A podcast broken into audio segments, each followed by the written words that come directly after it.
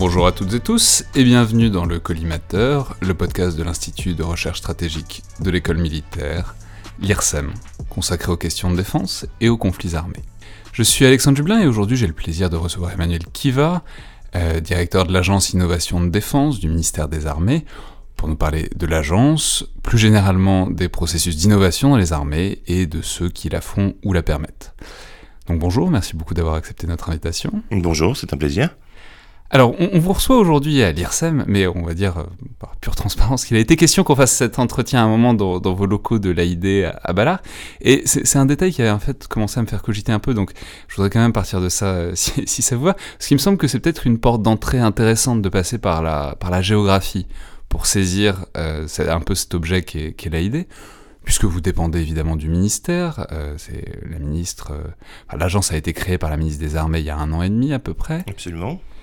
Et en même temps, vous êtes à Ballard, c'est-à-dire vraiment le siège de l'état-major des armées, au plus près des militaires. Et puis vous faites aussi beaucoup d'événements hors les murs. Euh, vous faites des forums, des festivals, des hackathons, c'est-à-dire des espèces de grandes compétitions, notamment informatiques, pour trouver une solution collective à un problème précis tout en étant évidemment aussi naturellement proche euh, des grandes entreprises de l'industrie de défense. Donc euh, peut-être que vous pourriez commencer par nous expliquer ça, c'est-à-dire mais surtout comment ça s'inscrit dans ce paysage euh, de la défense et des, industries de défense et des décisionnaires de défense en France. Oui, qu'est-ce que c'est que cet objet administratif non identifié qui est l'agence euh, Innovation Défense qui commence quand même à devenir identifié. Hein, ça fait, euh, comme vous le, disiez, plus d'un an que nous avons été créés et un an que nous sommes véritablement opérationnels. Donc l'agence, effectivement, elle est à Ballard, c'est un service à compétence nationale euh, qui est rattaché au délégué général pour l'armement et logé au sein de la DGA, euh, Direction générale pour l'armement, à Ballard, mais qui est bel et bien l'agence pour l'ensemble du ministère des Armées.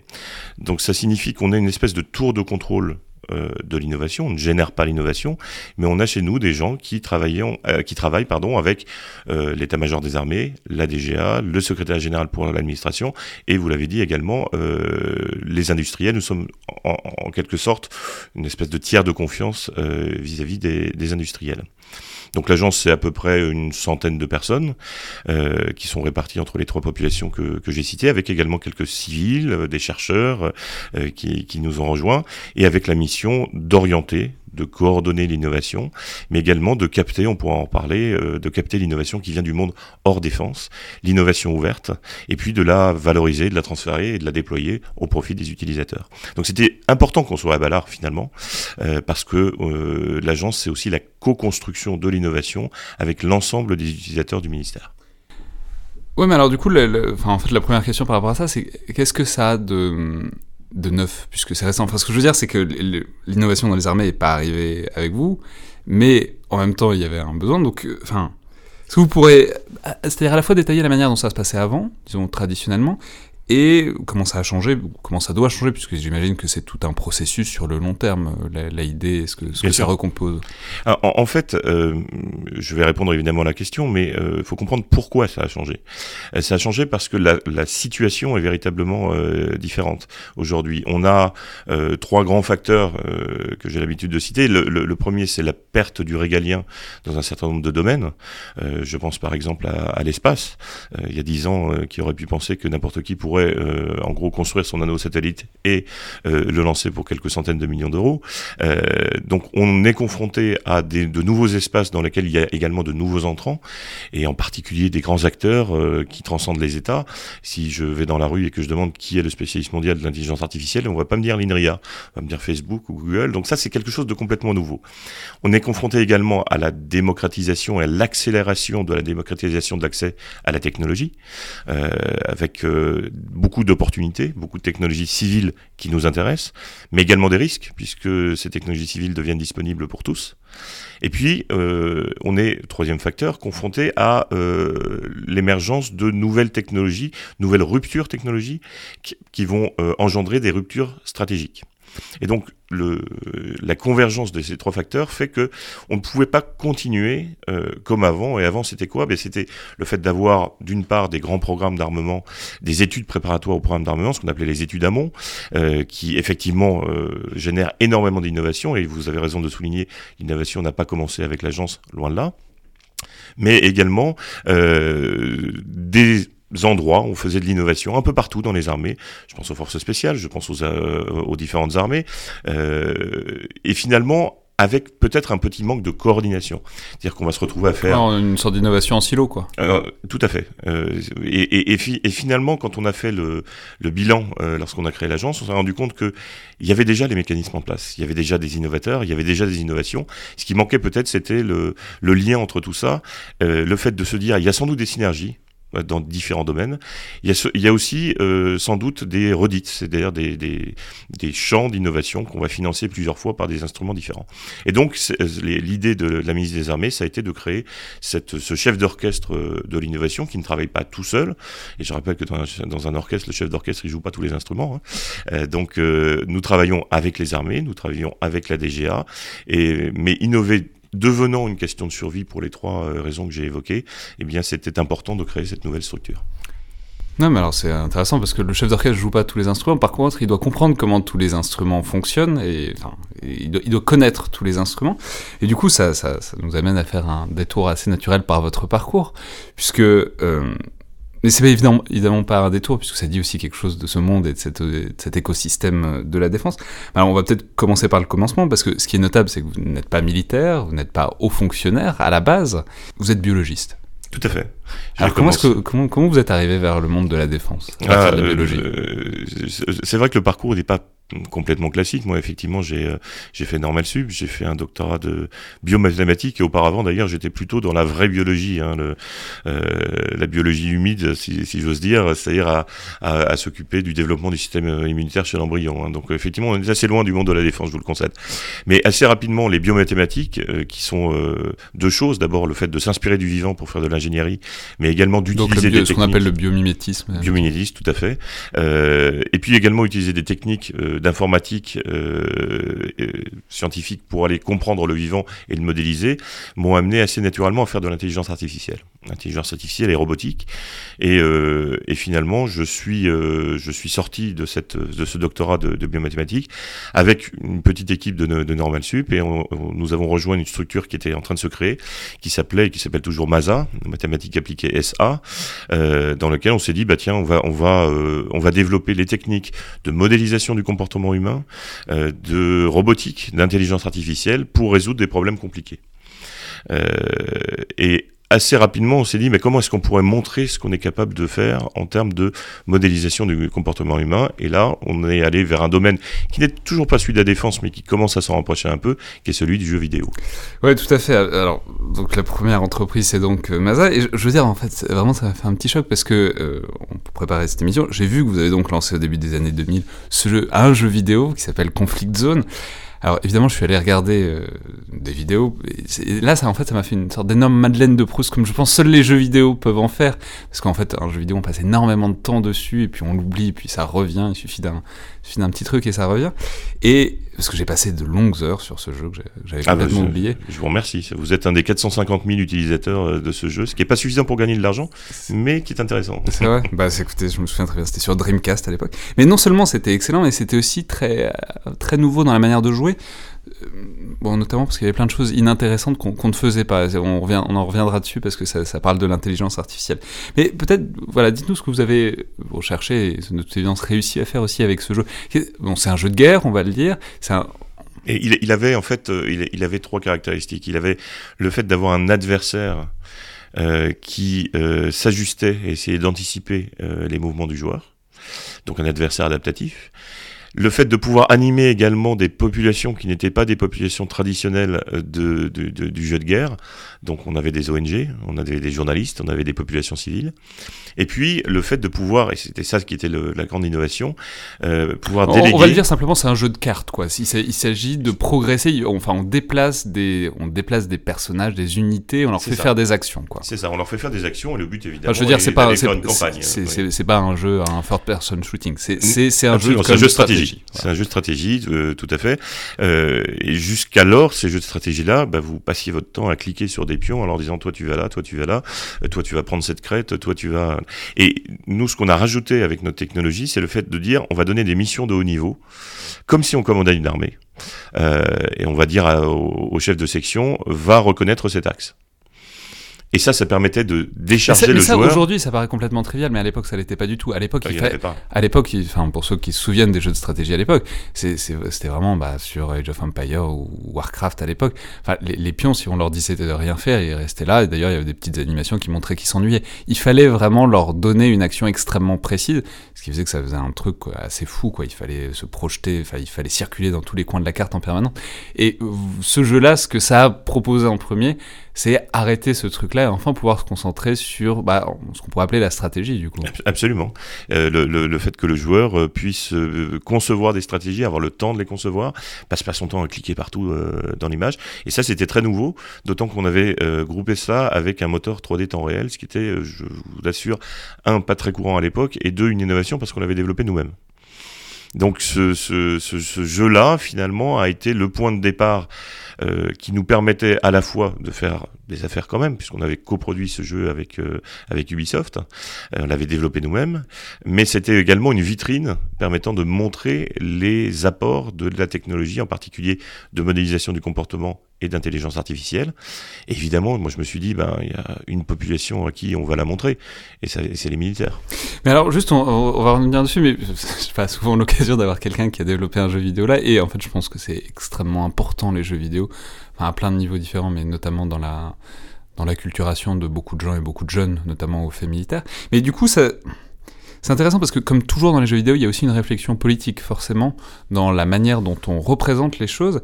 Et, euh, par exemple, je me souviens qu'il fallait gérer, par exemple, le niveau de popularité des, casques bleus qu'on avait. Il fallait, gérer la manière dont on était perçu par la population. Euh, il fallait, parce que sinon on pouvait pas utiliser certaines armes.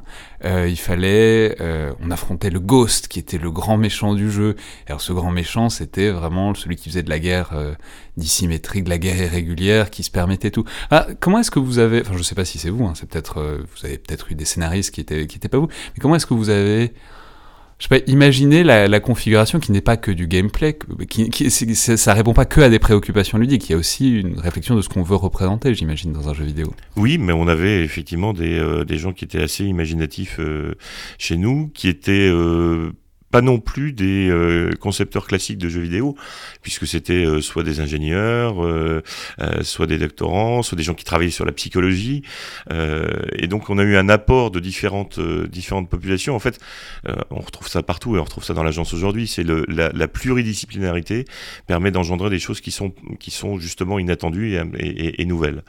Et donc là, on a eu certes des développeurs de jeux vidéo, mais on avait aussi des gens qui se disaient, mais moi, ce qui me manque, c'est la vraie vie. Donc je vais regarder ce qui se passe dans la vraie vie. Et c'était le début euh, des euh, premiers articles sur euh, la guerre asymétrique, le fait d'avoir une force structurée qui, ça va- qui va s'opposer à des terroristes, à une guerre d'influence. Oui, parce qu'en fait, etc. on l'a- pas dit, mais en fait, il se trouve aussi que c'est vers 2000-2001. Enfin, c'est en pleine Exactement. époque du 11 septembre, de la guerre contre le terrorisme après. Enfin, des interventions aussi en Afghanistan et en Irak. Enfin, bon, il y a, il y a y a un truc de de- de- d'esprit du temps, quoi, aussi. Oui, même si on l'avait pas venu, vu venir, puisque le jeu a été développé juste fort, avant, ouais, juste avant. Euh, néanmoins, et c'est d'ailleurs ça qui nous a aidé par la suite, ça permettait de représenter ce type de situation qui n'était plus les, les guerres euh, façon pacte de Varsovie euh, avec euh, avec des chars dans la plaine de part et d'autre. Et, et c'est ça qui nous intéressait évidemment. Et puis on s'est dit, bah, dans euh, une- un, un conflit, et c'est pour ça qu'on appelait ça conflit zone, une zone de conflit, c'est pas juste des gens qui se tapent dessus, c'est euh, également des villes, c'est euh, des populations, c'est des, des, des groupements d'influence.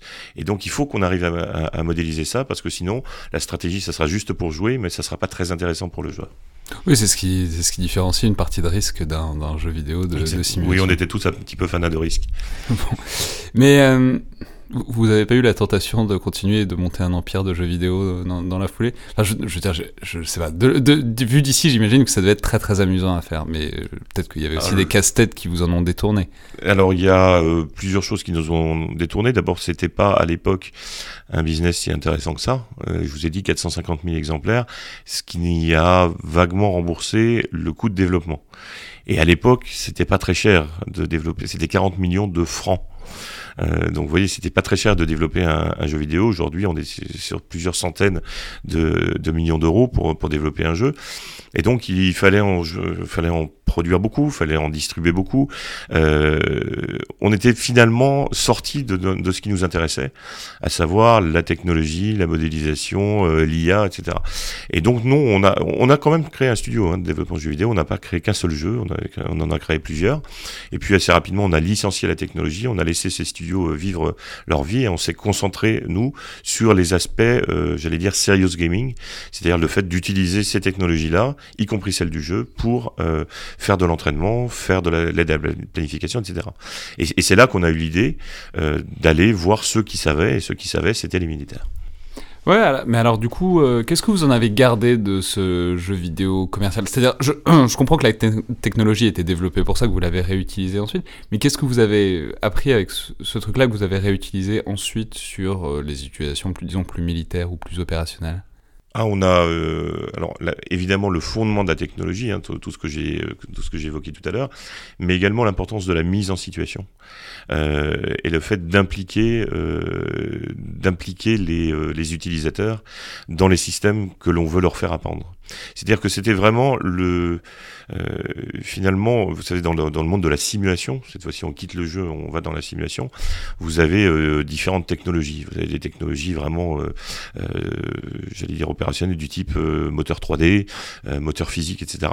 Et puis il y a, y a, un machin qu'on appelait et qu'on appelle toujours des CGF, Computer Generated Forces, qui est le, à la fois l'adversaire et puis les forces qui sont générées, qui vous permettent de croire que vous commandez une armée sur le terrain. Et, et ça, jusqu'à maintenant, jusqu'au pardon, jusqu'au moment où on a développé ce jeu, c'était quelque chose qui était très euh, très basique. Euh, et finalement, on a gardé cette, cette idée de se dire il faut véritablement qu'il y ait non seulement une interaction, mais une adaptation aux joueurs.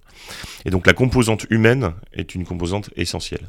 Et ça, on l'a gardé par la suite. Euh, et, et, on le voit aussi aujourd'hui, on pourrait y revenir, mais dans les projets qu'on est en train d'accompagner en tant qu'agence de l'innovation, il y a tous ces projets qui consistent à utiliser l'intelligence artificielle, mais euh, à partir du moment où on a compris la cognition humaine, à partir du moment où on comprend l'état de l'utilisateur, et on est capable de, de par exemple, quantifier sa, sa, charge cognitive.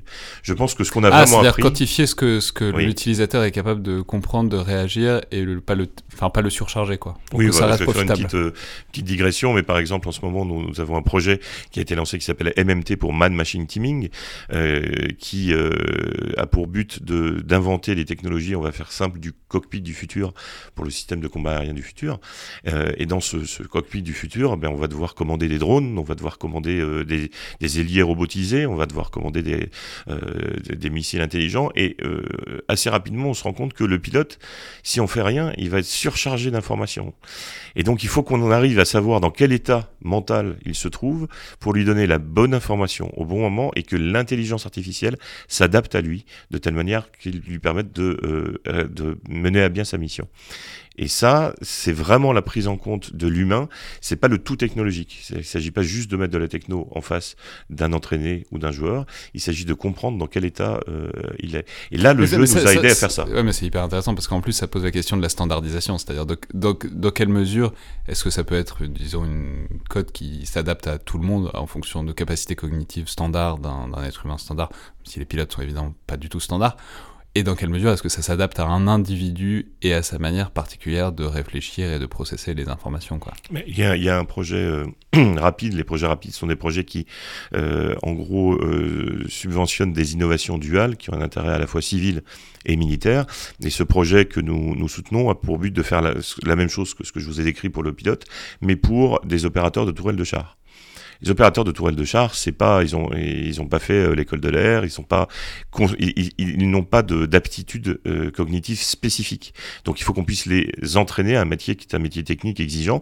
Et donc chaque individu est différent. Et justement, on est en train de regarder si ce type de technologie-là permet d'avoir des entraînements personnalisés et d'avoir une adaptation finalement du cursus au joueur pour lui permettre de travailler sur ses points faible, parce que finalement, quand vous êtes en, état de surcharge cognitive, ça sert à rien de continuer à vous entraîner. Euh, vous savez qu'à un moment, votre cerveau, il lâche, il lâche l'affaire.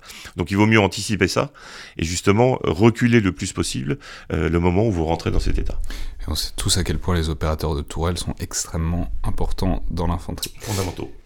Euh, alors juste pour revenir là-dessus, quelle est la, la, différence entre le jeu vidéo et la simulation opérationnelle Ce que je veux dire, c'est que le jeu vidéo, je l'ai eu en main, donc je vois bien, mais pour autant, j'ai jamais vu à quoi ça ressemblait vos simulations à destination des armées. C'est-à-dire, enfin, je sais pas si c'est en termes d'interface, de, de, logique. Euh, Qu'est-ce qui change Enfin voilà, ça ressemble à quoi une simulation opérationnelle à partir de cette base qu'on imagine du jeu de vidéo de stratégie? Ah Là, vous me, vous me ramenez sur mon ancien métier, mais c'est ce qui me fait plaisir. Mais, effectivement, bah, parce que ça pose la question en général, quoi, de ce que c'est comme. Ah c'est une question extrêmement intéressante. Euh, c'est simple comme réponse. Le jeu, c'est fait pour divertir. Donc, euh, si on veut divertir, faut prendre des raccourcis avec la réalité. Euh, cette plus vraiment le cas maintenant parce que les, simulations euh, de jeux deviennent de plus en plus réalistes. Mais euh, à une époque, quand vous faisiez une simulation d'automobile, à l'époque où vous faisiez Conflict Zone par exemple, euh, le centre de gravité de, votre voiture, il était à 5 mètres sous terre. Pourquoi? Parce que sinon c'est insupportable. Enfin, c'est très très compliqué de conduire une, véritable voiture de course. Donc on prend, on, prend des raccourcis avec la, réalité. Dans un jeu vidéo, vous mettez, allez, vous mettez deux secondes pour traverser une rue. Vous en rendez pas compte parce que c'est pas ça qui vous intéresse. Si on fait ça dans une simulation euh, professionnelle, si on fait ça dans une simulation d'entraînement, vous avez généré ce qu'on appelle du negative training, c'est-à-dire que toutes les contingences réelles que vous que vous rencontrez dans la vraie vie et que vous rencontrerez dans vos missions, eh bien vous ne les voyez pas dans le jeu parce que c'est juste pas intéressant pour le développeur du jeu.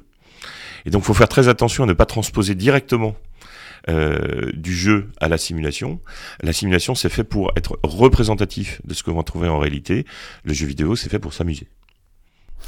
Ok, mais du, d'accord, mais du coup, c'était. J'y pense même, euh, enfin très simplement quoi. C'était les, les, les, soldats étaient devant des ordinateurs ou est-ce que c'était des trucs plus immersifs euh, ça, ça, ressemble à quoi quoi hein? C'est une, une des difficultés. Alors je parle de la, de la limitation qu'on avait à l'époque en termes de technologie. C'est-à-dire que si vous mettez des soldats juste devant des ordinateurs, en fait on se rend compte qu'il y a une simulation. Ce qui nous intéresse, c'est que euh, c'est d'entraîner les postes de commandement. C'était bien ça, puisque, in fine, on raccourcit l'histoire, mais in fine, euh, j'ai montré ce, jeu euh, à la DGA à l'époque, euh, au centre d'analyse de défense, qui est devenu depuis le, cathode, et on a décidé de faire un certain nombre d'études, et puis assez rapidement, on a gagné un, un appel d'offres qui s'appelait Scipio, et qui était l'entraînement des postes de commandement de l'armée de terre. Euh, pour entraîner un poste de commandement, bah, vous avez un vrai poste de commandement qui doit se déployer, qui doit euh, euh, aller déployer ses moyens opérationnels, ses systèmes d'information opérationnels, et qui ne doit pas se rendre compte qu'en face de lui, au lieu d'avoir 1000 hommes sur le terrain, il n'y a personne. Et donc on avait des euh, opérateurs. Il faut garder vraiment la pièce et l'équipe. Ah oui, tout à fait. Et, juste leur fournir les données différentes. Absolument. Euh, et donc ils utilisaient leurs euh, leur terminaux. C'est la matrice, quoi. Vous les plongez. C'était la matrice, ouais. C'était la matrice. Et on avait des animateurs, c'est-à-dire des gens qui prenaient quand même le, le téléphone, qui prenaient la radio, qui faisaient le, le lien finalement entre cette simulation qu'on ne voyait pas parce qu'on rentrait simplement des, des positions et, une situation opérationnelle et on recevait des, des ordres, des situations opérationnelles, des comptes rendus on ne voyait pas cette, euh, cette simulation et on avait des humains qui faisaient l'interface. Simplement, au lieu d'avoir besoin de 300, 400 personnes pour entraîner un poste de commandement, on avait besoin d'une dizaine de personnes. Et cette technologie continue aujourd'hui. Il hein. faut savoir que la société continue. Je n'y suis euh, plus du tout, euh, évidemment, compte tenu de mes, fonctions, mais cette technologie-là est à l'origine aujourd'hui de, de, systèmes de préparation pour les postes de commandement. Donc, donc l'aventure continue.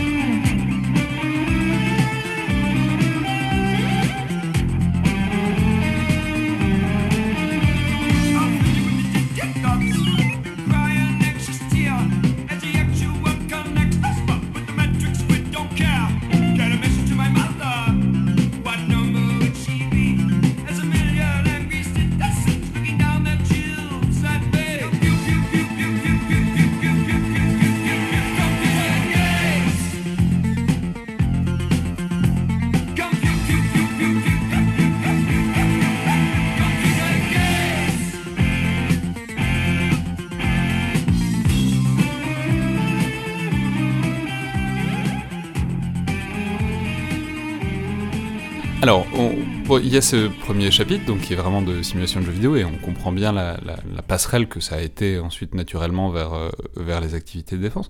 Mais je, veux dire aussi au passage que vous avez, pendant un certain temps, même pendant très longtemps, tenu un, un excellent blog qui s'appelait VMF 214, qui détaillait, qui expliquait beaucoup de choses, des, choses nouvelles qui se faisaient en technologie d'armement. Enfin, c'était une sorte de veille de ce qui se faisait un peu partout dans le monde. Alors évidemment, vous pouvez plus trop écrire dessus avec vos fonctions. C'est le problème, c'est le problème, oui. Mais j'aimerais bien, hein, ça me manque. Hein. mais mais mais je, je pense que je pense que tout le monde s'en réjouira si jamais. Je, je m'inflige des disciplines. Non, le problème c'est que quand je parle maintenant, c'est plus moi qui uniquement qui parle, mais euh, on prête mes propos à ceux de l'agence de l'innovation et donc euh, et donc il y a eu quelques instrumentalisations euh, de, de, de certains articles que j'ai publiés dans le blog après ma nomination, ce qui fait que j'ai décidé de, le mettre en sommeil.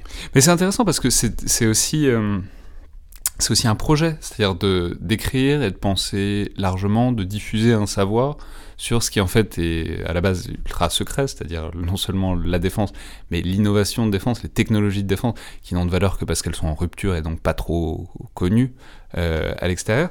Enfin voilà, c'était c'était quoi l'idée là-dessous Alors l'idée m'est venue. Euh, déjà pourquoi VMF 214 Alors VMF 214 c'est le nom de l'escadrille des têtes brouillées euh, Papy Boyington et donc des gens qui euh, voilà sont en rupture, sont capables de prendre des risques, d'avoir des justement des positions pendant franches la Seconde Guerre mondiale. pendant la Seconde Guerre mondiale dans le Pacifique. Et donc d'abord je suis un grand fan d'aéronautique donc ça me faisait plaisir et ensuite je trouvais que l'état d'esprit correspondait bien à ce que je voulais faire. Et l'idée m'en était venue parce que je, bah, je suis également officier de réserve euh, marine. Donc tout mon, tout mon parcours, c'est finalement entre euh, l'innovation, euh, la science et la défense. Et en tant qu'officier de marine, j'avais, euh, je m'étais euh, euh, affecté une mission qui était d'aller détecter dans le monde civil hors défense, que je connaissais bien, étant chef d'entreprise, puisque j'ai dû créer à peu près 14 entreprises, hein, donc, plutôt des startups, plutôt des, des PME. donc aller chercher l'innovation et puis se dire, tiens, ça pourrait être intéressant. Est-ce que c'est intéressant pour la défense ou pas? Et donc aller, aller faire venir ces innovateurs au contact des opérationnels. avec évidemment la DGA, avec euh, la Marine nationale à l'époque. Donc par exemple, on avait fait venir euh, des gens qui avaient euh, conçu la première table tactile interactive, ce qui aujourd'hui est, répandu partout. Il n'y avait pas d'iPad, hein, donc c'était vraiment les, premières technologies. Et, et le but, c'était de voir est-ce que ça de l'intérêt ou pas dans le cadre d'un central opération euh, d'un navire. La réponse d'ailleurs est oui parce que ça génère un certain nombre d'études derrière. Et on voit aujourd'hui que dans le, dans le, porte-avions vous avez des tables, des, tables tactiques interactives. Euh, et donc cette, cette euh, volonté d'exploration de l'innovation civile et de sa transposition possible à la défense m'a amené à me dire bah tiens je vais regarder partout je vais regarder à l'étranger aussi. Je vais lire les articles, je vais lire les brevets. Ça va en plus. Euh, la curiosité pour moi c'est pas un défaut, donc ça permet d'entretenir quand même une, euh, certaine flamme euh, de, l'innovation. C'est absolument passionnant. Et bien puisque c'est passionnant, je vais essayer d'écrire dessus. Donc c'était simplement le, la volonté de pouvoir entretenir cette curiosité par rapport à, ce domaine absolument passionnant de l'innovation d'une part et de la défense d'autre part. Ouais, mais non, mais c'est intéressant, c'est que, alors par ailleurs, donc c'est votre double fonction. Donc d'abord, cette veille, enfin, je sais pas, je sais pas quelle importance vous lui donniez dans, dans votre euh, activité quotidienne, quoi. Une heure par jour. Ah, c'était une heure par jour? Mmh. Ah, ouais. euh, je, allez voir, le, blog est, enfin, est, pas, est pas dépassé, quoi. C'est juste les articles datent un peu, mais c'est extrêmement bien fait, c'est extrêmement passionnant. C'est très, et c'est très très agréable à lire. Je me suis perdu dans un vortex. Quand, enfin, je commençais à passer d'article en article. Enfin bon, peu importe. Euh, mais une autre chose, c'est du coup votre double fonction, c'est que vous aviez aussi euh, des entreprises et euh, notamment, vous présidiez aussi un comité du JICAT, qui est le syndicat professionnel de l'armement terrestre, c'est-à-dire un des ouais. un des trois syndicats, mais un rassemblement d'industriels du secteur à, différentes échelles. Mais donc c'est aussi une inscription dans tout cet univers des industries de défense, mmh. dont on parle en fait assez peu rapporté à leur importance économique et, stratégique quand même. alors, qu'est-ce que vous y avez appris sur cet écosystème industriel euh, en France? Mais justement, le, le, le, fait de dépasser les clichés, euh, les grands groupes c'est méchant et euh, les petites entreprises euh, c'est gentil et personne ne les aide. Mmh. En, en, fait, la, la, vérité est beaucoup plus complexe. Euh, c'est intéressant de. de, de... C'est l'image du complexe militaro-industriel. Oui, bien sûr, bien sûr, bien sûr. Bon. Alors il y a du vrai, il y a du faux, mais le fait d'être à l'intérieur, puisque je présidais effectivement la commission recherche et technologie et innovation du J4, ça me permettait d'être en contact à la fois avec les grands industriels du secteur, euh, les Thales, les Nexter, etc.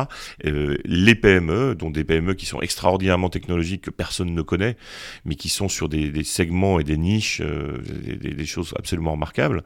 Euh, et puis et puis les laboratoires aussi, parce que parce que tous ces ces industriels, ils travaillent avec les laboratoires de recherche, ils ont leur propre laboratoire. Si vous allez faire un tour dans les laboratoires de Thales, vous allez voir qu'on fait du quantique. je suis sûr que le, le grand public méconnaît complètement cette, cette science qui est réalisée à l'intérieur des grands Donc ça nous intéressait, moi ça m'intéressait beaucoup de voir ça, d'animer cet écosystème, justement sans les opposer faire en sorte que tout le monde euh, travaille ensemble, ce qui est aussi une des actions que nous avons aujourd'hui en, en, en, termes d'innovation. C'est pas uniquement de privilégier les industriels d'une part ou les PME d'autre part, c'est de faire ensemble qu'il y ait, euh, en sorte pardon, qu'il y ait un véritable continuum une, une véritable chaîne de valeur euh, autour de tout cela. Et puis aussi d'encourager des startups qui ne savaient pas au départ qu'elles avaient un intérêt pour la défense euh, et qui permet l'objectif étant de leur permettre d'accéder à ce monde qui est un monde quand même assez fermé, hein, celui de la défense. Si vous connaissez pas la défense, euh, bon courage pour comprendre les organigrammes. Donc là, je me suis rendu compte de la complexité pour un innovateur d'aller travailler avec le ministère des Armées. Et si je peux me permettre de revenir un instant sur l'agence, l'une des premières actions, la transition naturelle, voilà, l'une des premières actions qu'on a faites, ça a été de créer un guichet unique. Euh, le fait d'avoir une adresse email, un numéro de téléphone pour tous les innovateurs. Alors évidemment, si l'innovateur connaît déjà le ministère, il a déjà ses contacts. Mais une société qui ne nous connaît pas, qui vient nous voir avec un projet, euh, euh, j'en sais rien, de, de, de, de dirigeable euh, euh, aux technologies, eh bien, il ne sait pas forcément ni quel instrument euh, ad adopter pour lui permettre de, poursuivre son, son innovation au service du ministère, ni qui contacter, dans quel organisme. Et à qui tout cela va profiter. Et donc c'est pour ça qu'on a créé ce, ce, ce, guichet unique. Et ça, je l'ai vu en, en, en, étant à l'intérieur du J4. Non, mais alors du coup, ça pose la question de, de, de comment est-ce que vous fonctionnez? Alors.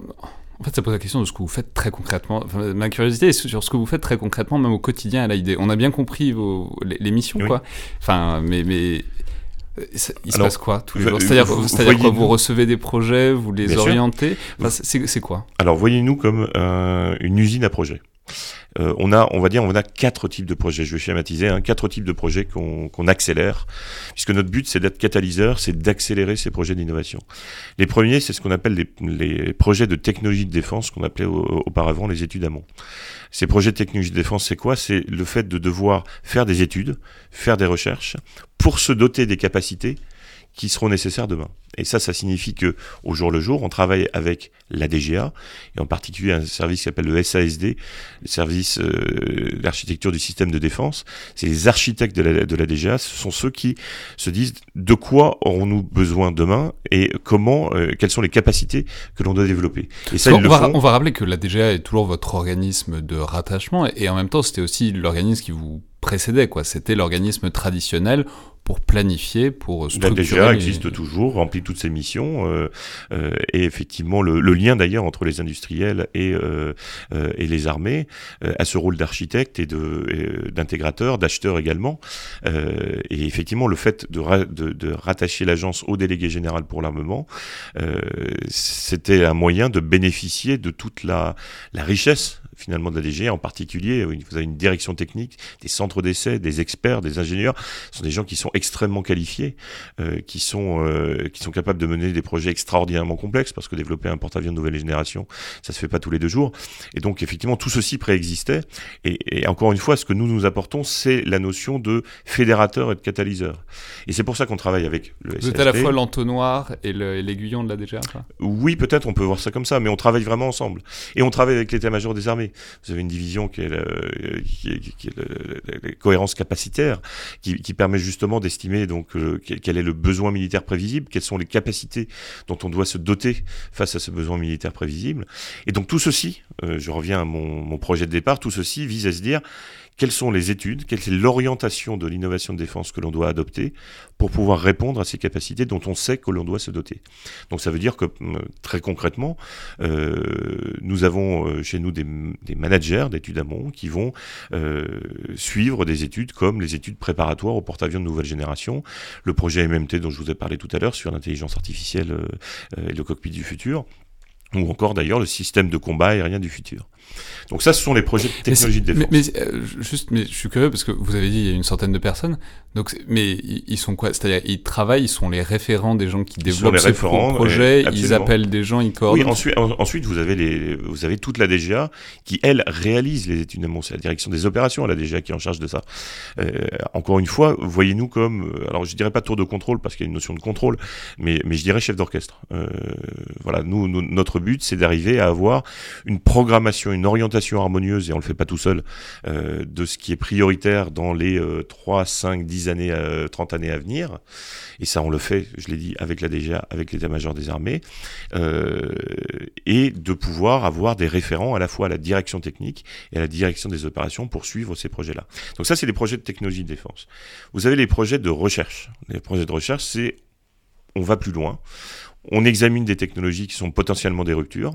On ne sait pas très bien si ça va déboucher ou pas, mais il faut prévoir l'avenir, il faut éviter de, de, de, se trouver face à une, une surprise stratégique. C'est un petit peu la mission de la DARPA aux États-Unis. Hein. Bon, la DARPA a un budget euh, très euh, conséquent. L'agence en tout a un budget d'un milliard euh, 200 millions par an. La, vôtre la, la, la, nôtre, la DARPA a 3 milliards 6 juste pour faire de la prévention de la surprise stratégique.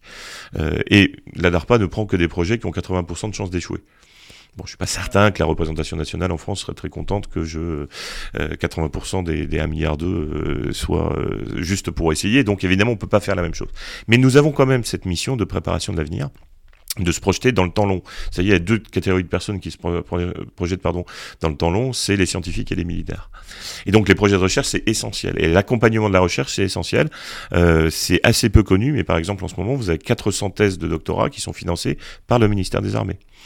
Euh, vous avez des dispositifs d'accompagnement de la recherche, vous avez des dispositifs particuliers qu'on oriente. Par exemple, en ce moment, on sait que euh, on est en train de euh, d'encourager des projets sur l'intelligence artificielle, sur le spatial, sur le quantique.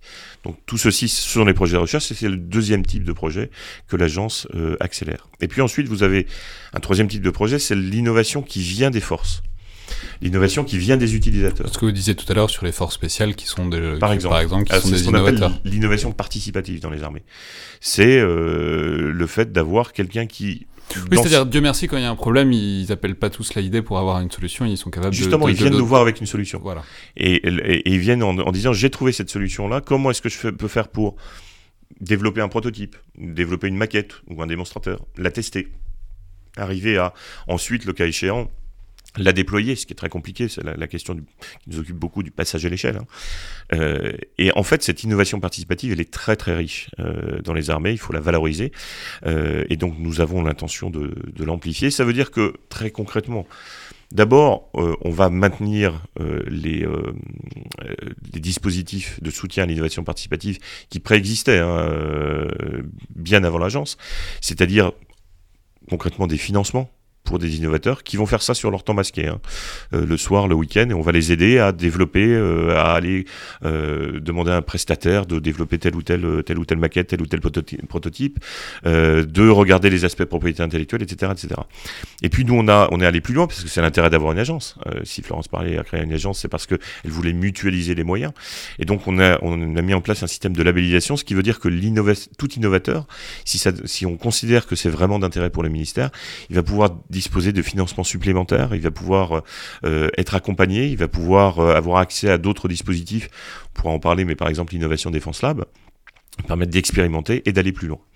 Donc ça, c'est le troisième type de projet. Et puis le dernier type de projet, c'est euh, ce qu'on appelle des projets d'accélération d'innovation, c'est-à-dire des projets euh, qui permettent de tester, d'accélérer une innovation, euh, que soit une innovation d'usage, soit quelque chose qui n'est, mais qui n'est pas lié à une, à une capacité, qui est lié au fait que, par exemple, on est allé au CES à Las Vegas, on a identifié une technologie. Est-ce que cette technologie est transposable ou pas au monde de, de, la défense? Ben, Si on décide que oui, on va mettre en place un projet d'accélération d'innovation et puis on va essayer d'aller euh, d'aller l'accompagner jusqu'à ce qu'elle puisse être euh, véritablement qualifiée et euh, déployée, le cas échéant. Ouais, mais alors on va. Donc vous avez très bien déployé tout ça, mais puis vous avez parlé aussi assez naturellement, enfin surtout de là d'où la discussion venait des, startups et de l'encouragement aux petites entreprises.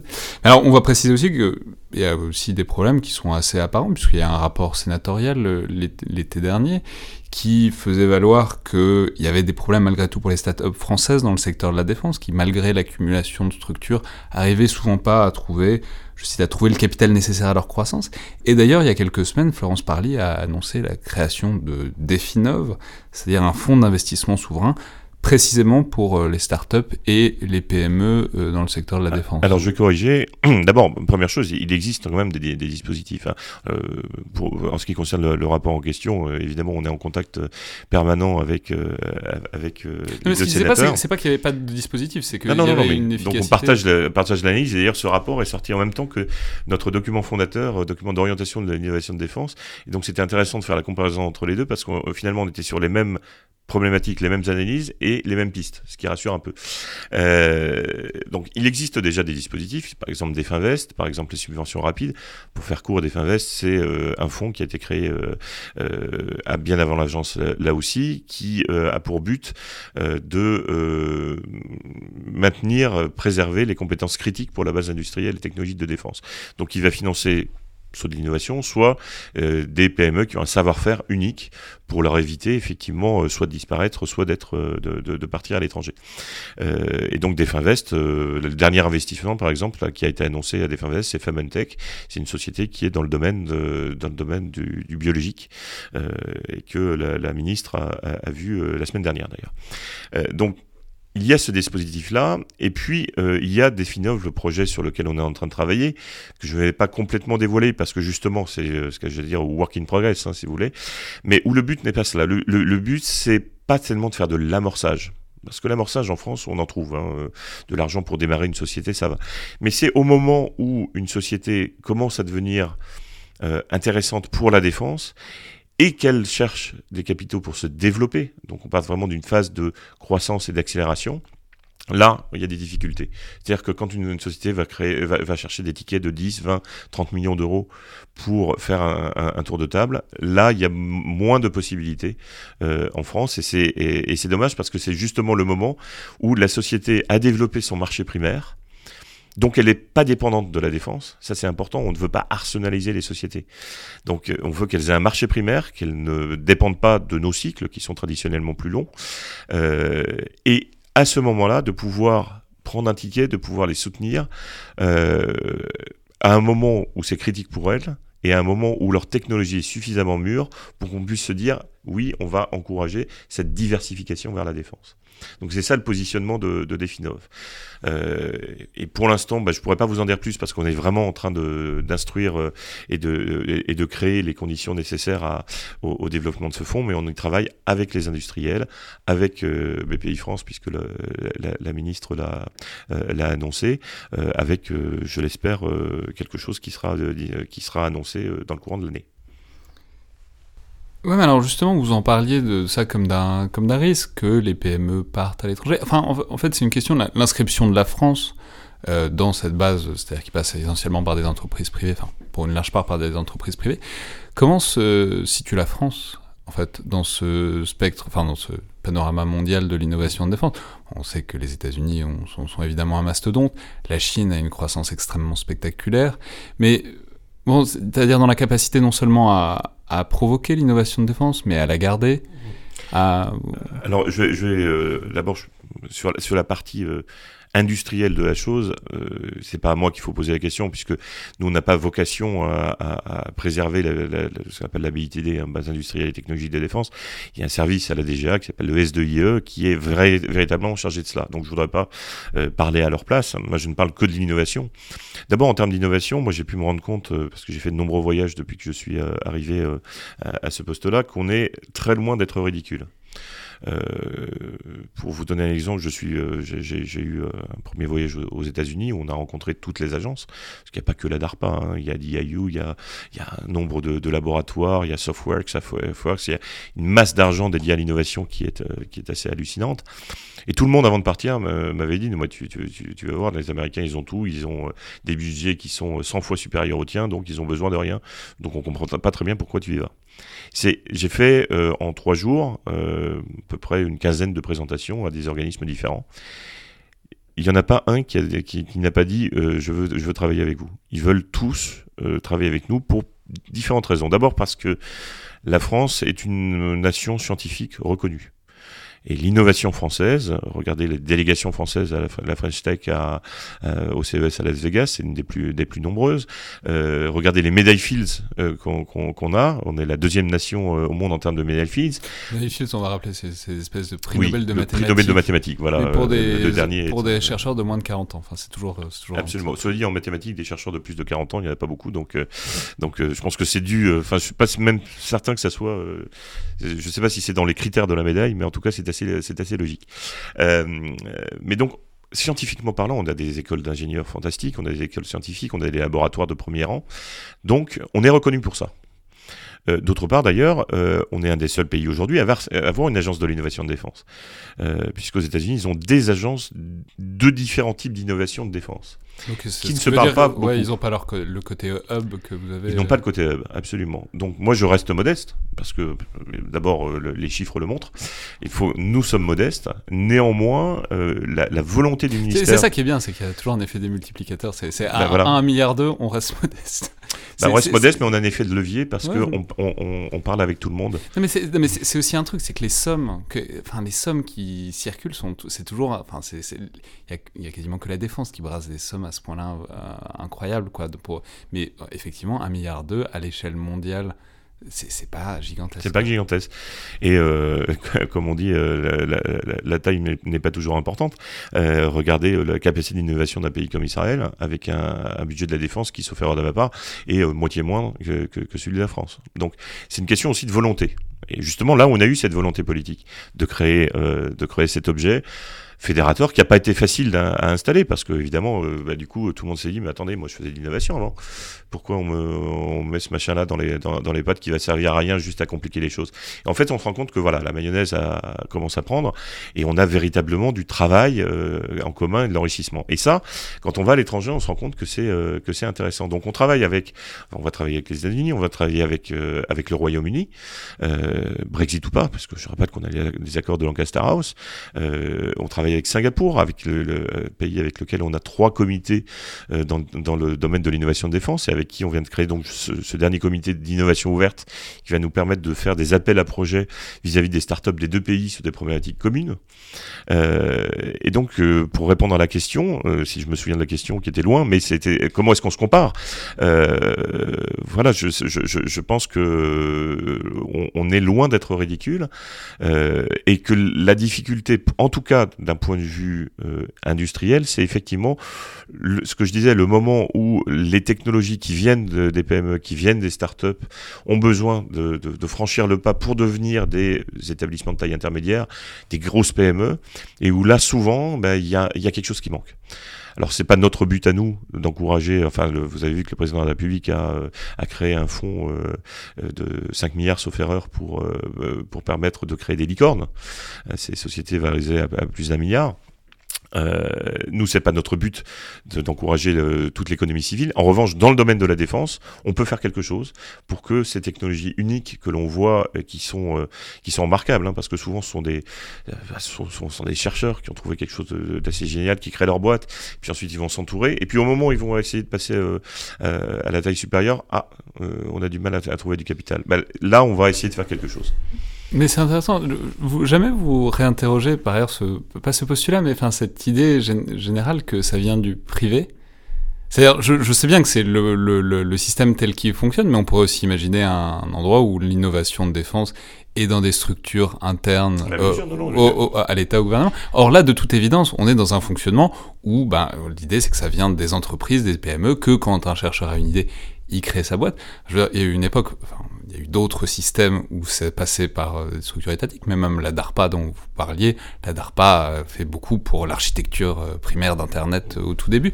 voilà, ce que je veux dire, c'est que le, même pas, j'allais dire le modèle économique, mais c'est presque un modèle idéologique et politique. Non. Où, c'est non, non, euh, c'est simplement parce que vous m'avez interrogé sur les sociétés et qu'on a, on, depuis tout à l'heure, on, parle beaucoup des sociétés, mais, mais, mais juste, je, je, reviens. De faire un pas en arrière. Ben, le pas en arrière, par, par, exemple, il est très simple. L'agence a la la, DGA euh, a, des tutelles dans des écoles et dans des opérateurs. L'agence a la gouvernance de, ces tutelles. Et par exemple, le, nous avons l'ONERA. L'ONERA, c'est quand même une machine à générer de l'innovation. Hein. L'Office national de recherche en aéronautique. Euh, nous avons l'Institut Saint-Louis, que les gens ne connaissent pas, qui, est un institut franco-allemand euh, qui travaille dans des domaines absolument fondamentaux, avec des compétences rares. Hein. Par exemple, la détonique, la robotique, les armes à énergie dirigée, le canon électromagnétique ben, on fait tout ça en France hein, quand même. Euh, et, on, fait, on, fait, ça à Saint-Louis, hein, euh, près de la frontière allemande. Et puis euh, le CNES, et le CEA, qui ont des qui ont des, des, programmes de recherche dual, donc là encore d'intérêt à la fois civil et militaire. nous venons de signer une convention avec l'INRIA. du coup, la proportion, vous diriez que c'est, bah, oui, je sais que c'est impossible à quantifier. C'est un petit peu compliqué. non, bah, non, oui, mais quand même. La proportion de quoi bah, C'est-à-dire de, de, part de l'innovation. Enfin, je sais bien que c'est pas un chiffre qui, qui est possible de donner, mais non, je suis, je suis incapable de vous répondre, euh, de, de, de vous répondre là-dessus parce qu'il y a des transferts incessants entre, entre ces mondes-là. Et euh, effectivement, euh, nous-mêmes générons de l'innovation. Le ministère des Armées euh, et ses opérateurs associés génèrent de l'innovation. C'est d'ailleurs la raison pour laquelle on a créé un département valorisation au sein de l'agence qui a pour but à la fois de valoriser les innovateurs, ceux qui viennent nous voir en leur expliquant comment ils vont gagner de l'argent avec le ministère. Donc ça, c'est du privé, effectivement, vers nous. Et le contraire, c'est-à-dire que quand nous avons une innovation euh, que nous générons, vous savez par exemple que le, euh, il y, a un innovateur, euh, je parlais d'innovation participative tout à l'heure, qui a développé le plasma lyophilisé donc du plasma en poudre, en gros, qu'on va réhydrater sur le théâtre d'opération. Mais ça, c'est un intérêt qui va très au-delà euh, de la seule sphère de défense. Et donc là, il faut que l'on puisse valoriser ça et que l'on puisse euh, en récupérer également les bénéfices. Donc simplement par rapport à une période, il y, a, euh, il y a une vingtaine, une trentaine d'années, où c'était véritablement le militaire qui tirait l'innovation et ensuite qui allait, qui allait nourrir l'industrie par des contrats. Là, on a deux, deux phénomènes qui convergent dans les deux sens. Mais effectivement, si j'ai pu paraître parler beaucoup des entreprises, c'est parce que notre conversation nous a amené sur ce, ce sujet-là, mais il ne faut pas y voir un biais. D'accord.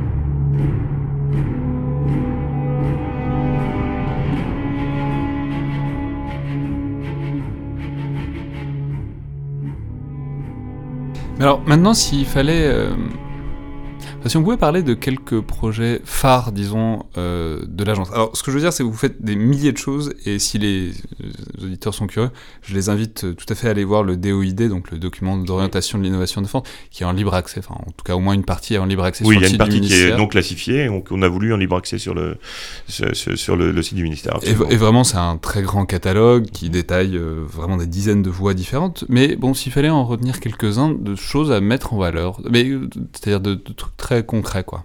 Bah, très concret, je vous en ai, euh, je, je, je, vous, je, vous, en ai parlé tout à l'heure un petit peu. Hein. Par exemple, le, les, les, esquisses préparatoires au système de combat aérien euh, du futur, ça c'est du très concret.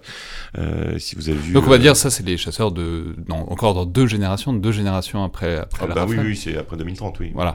Mais euh, en fait, les, les, le, la, des... la, la, France et l'Europe sautent la cinquième génération, qui est la génération des F-35, va passer directement à la sixième génération, qui est donc le SCAF en, en question. Voilà.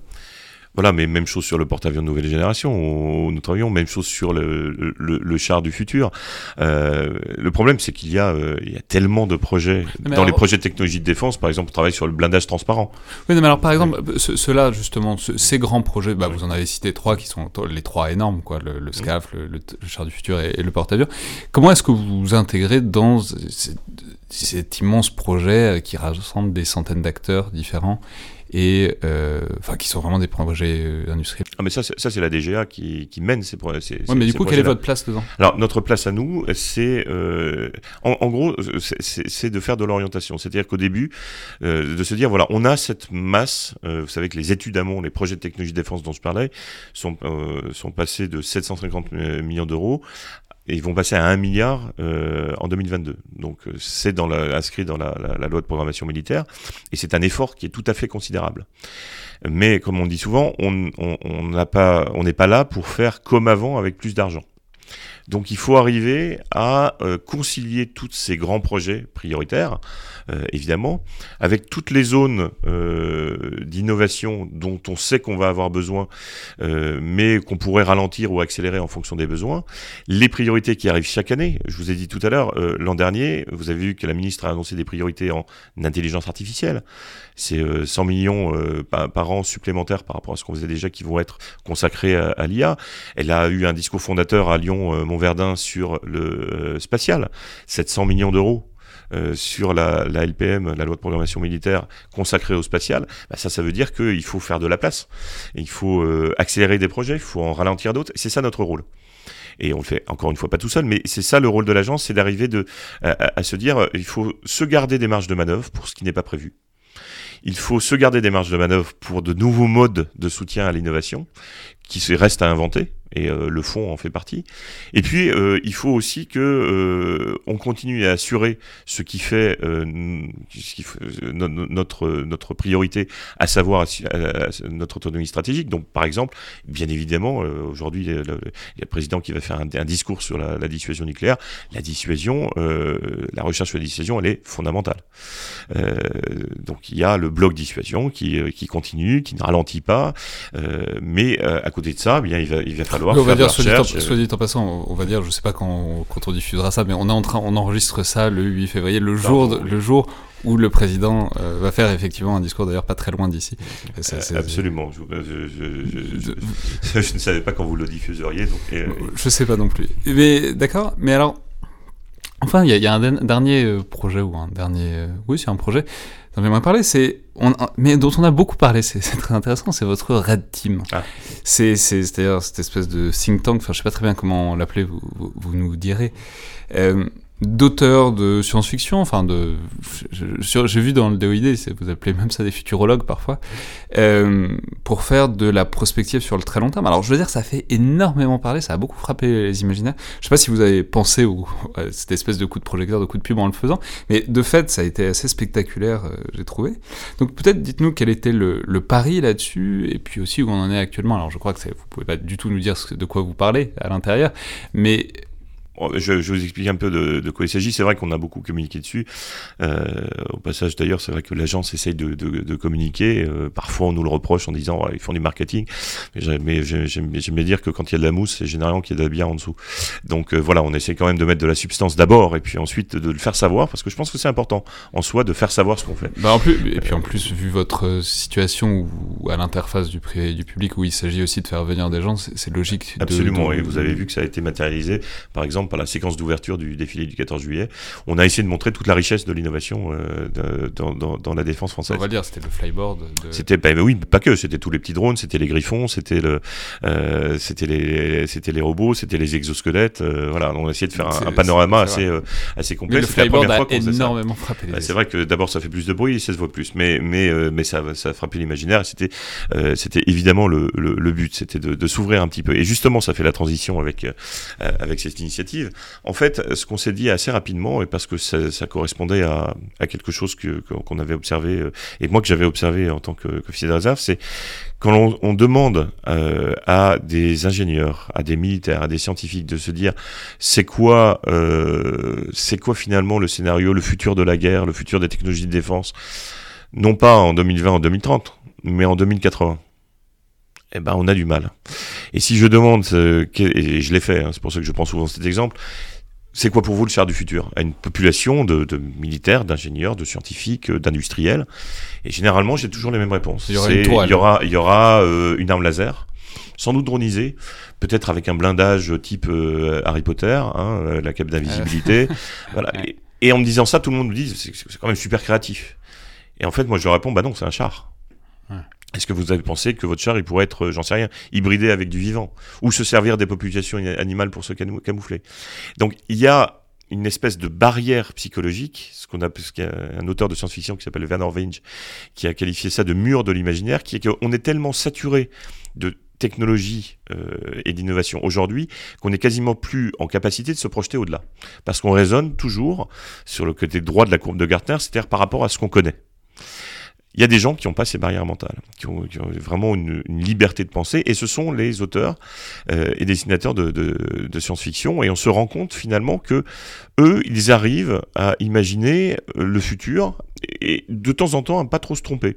Alors on n'est pas dans Blade Runner, hein, vous savez que le, le Blade Runner, le, le, la séquence d'ouverture, je crois qu'il a marqué 21 novembre 2019. Donc normalement euh, on devrait avoir je me souviens qu'on avait, on l'a passé il y a pas longtemps. Des voitures volantes, euh, mais on n'en est pas loin. Quand dit en passant, les, les voitures volantes, c'est hyper intéressant parce que les, enfin c'est un aparté, mais les voitures volantes, c'est ça a quasiment deux siècles. L'idée de la voiture volante, Bien sûr. Ça, ça arrive toujours pas parce qu'en fait ça a pas beaucoup d'intérêt. Enfin, c'est on, on est tout à fait d'accord. La voiture volante, c'est soit dit en passant juste une capsule de futur rêvé depuis toujours. C'est un fantasme. C'est, et c'est un fantasme qui, qui, a beaucoup, vraiment très peu d'intérêt. Bon, peu importe. Ouais. Je vous voilà. Mais bon, je, a priori, vous n'êtes pas un répliquant et moi non plus, et donc on n'est pas robotisé, donc on n'est pas encore dans Blade Runner. Mais on se rend compte que effectivement, c'est, exactement ce que dirait un répliquant.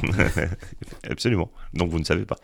Euh, et, et, donc ces, euh, ces, auteurs, ils ont cette capacité non seulement de se projeter, mais surtout d'imaginer des scénarios euh, disruptifs.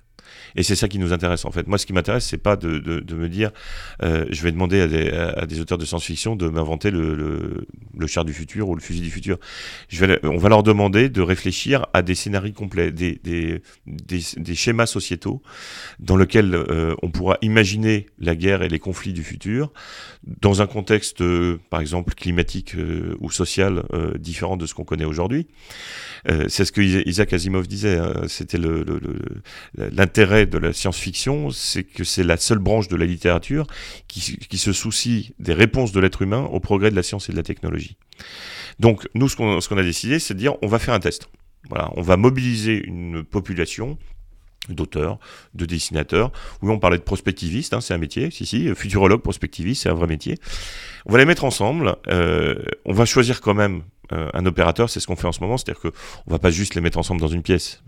On va avoir une méthode. Vous, vous fermez la clé et, voilà. et vous les laissez sortir on, quand ils ont inventé le, la porte. Non. Voilà, quand ils ont inventé le porte-avions du futur. Absolument. Non, le, non, le on, conclave du futur. On, on, va, on va leur poser des questions et on va surtout euh, mettre en place une méthodologie euh, permettant d'animer cette communauté-là. Donc, en gros, on a un vivier qui est en train de se constituer. Il y a des gens qui nous écrivent tous les jours en nous envoyant leur CV, parce que vous savez, souvent les auteurs de science-fiction, ils ont un vrai métier, hein, parce que ça ne permet pas de gagner sa vie. Il y a très peu d'auteurs de science-fiction ou de dessinateurs qui gagnent leur vie comme ça. Donc vous avez des gens euh, qui travaillent dans les cabinets de conseil, euh, dans des, des boîtes d'ingénierie, qui aussi sont des auteurs de science-fiction reconnus, qui nous envoient leur CV. On a ce vivier-là. Et puis on a lancé un appel d'offres qui s'appelle Red Team, je vous dis pourquoi dans un instant, où le but c'est de choisir un ou deux opérateurs qui permettent d'animer cette communauté-là. Et cette communauté, on va leur poser des questions, on va leur demander de, j'en sais rien, euh, de, on va leur donner des informations, c'est pour ça qu'ils vont devoir être habilités, euh, mais de penser au futur de la dissuasion nucléaire en 2080. Euh, est-ce qu'il n'y a pas une autre forme de dissuasion euh, C'est quoi le, le, lien avec le spatial C'est quoi le lien avec le vivant, etc.